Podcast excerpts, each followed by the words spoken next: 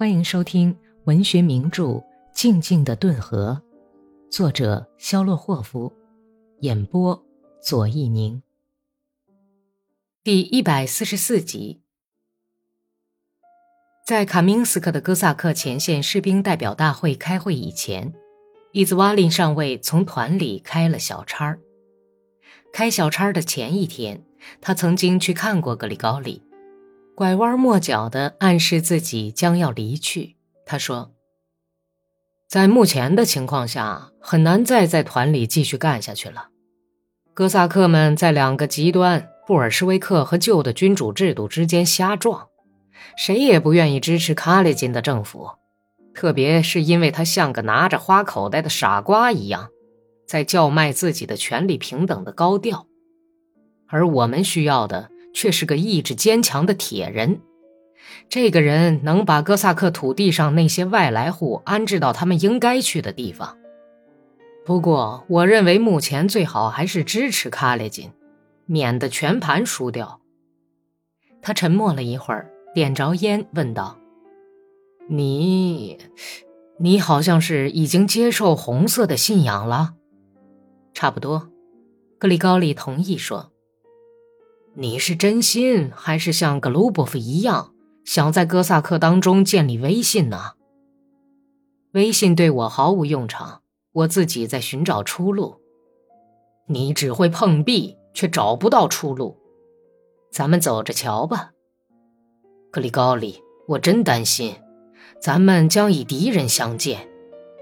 哼，在战场上是不认什么朋友不朋友的，叶菲姆伊万内奇。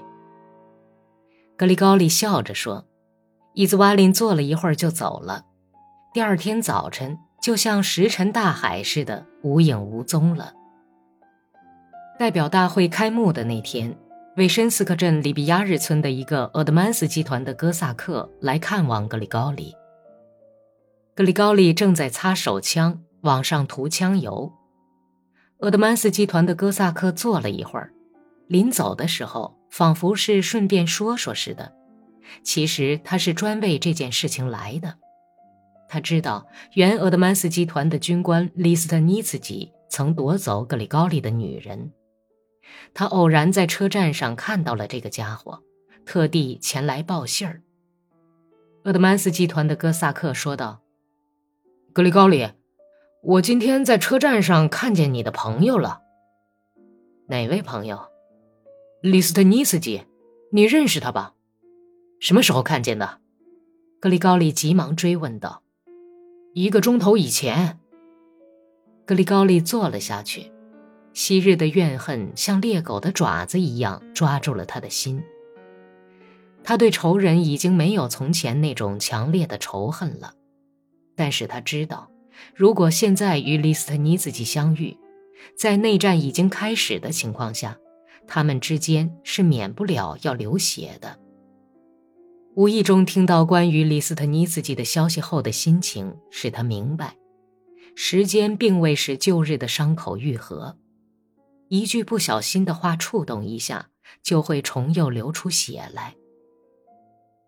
格里高利真想尝尝洗血旧恨的快乐，由于这个该死的家伙，使自己的生活变得暗淡无光。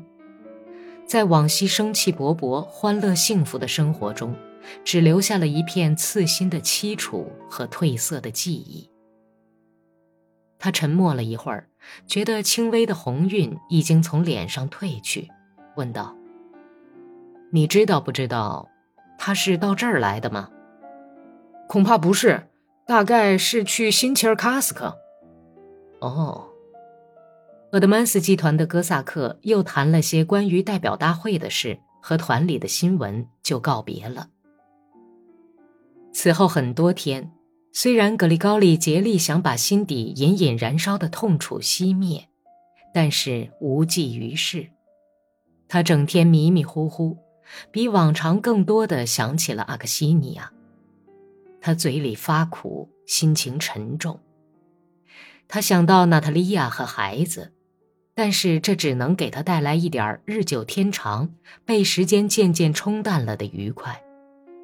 他的心长在阿克西尼亚的身上，仍旧像从前一样痛苦强烈的思念着他。切尔涅佐夫袭来的时候，大家被仓皇撤出卡明斯克。顿河革命军事委员会散乱的队伍，一些逃散待办的哥萨克连队，有的乱哄哄地爬上了火车，有的扔掉了一切累赘和笨重的东西，以行军队形撤退了。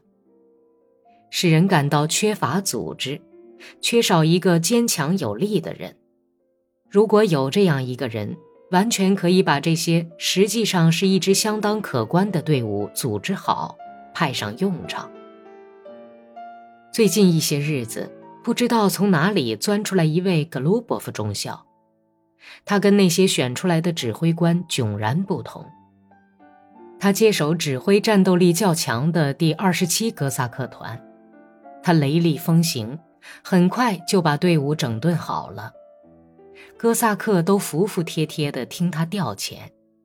他们看到他身上有一种团里缺少的东西。